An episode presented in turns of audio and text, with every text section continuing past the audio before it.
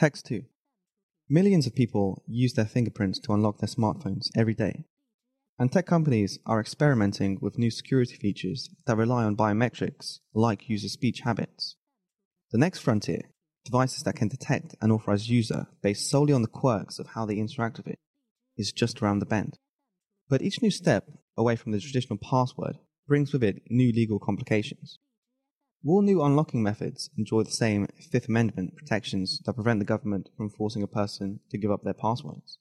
It all comes down to a distinction that the legal system uses to determine how far Fifth Amendment protections extend.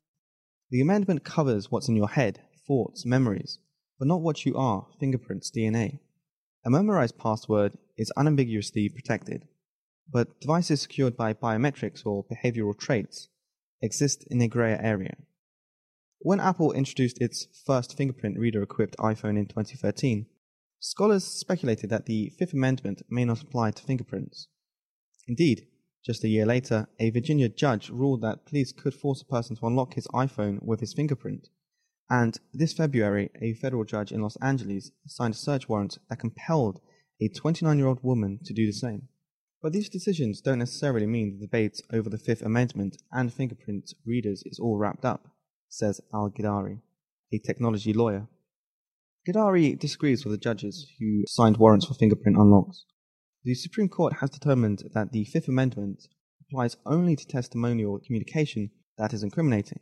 Gidari says that even though a fingerprint on its own isn't covered by the Fifth Amendment, the act of unlocking a device with a fingerprint falls into the special protected category.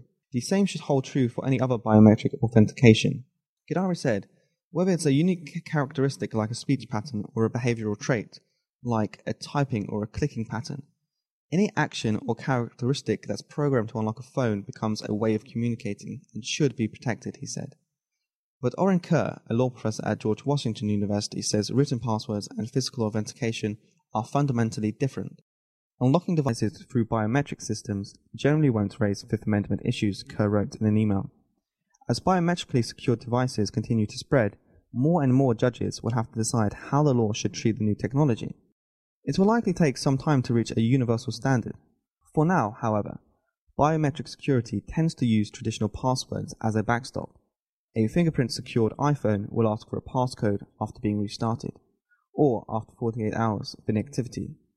Until courts figure out how to treat biometric security systems, a strong, memorized password remains the only foolproof way to get away with invoking the fifth and keep your phone locked.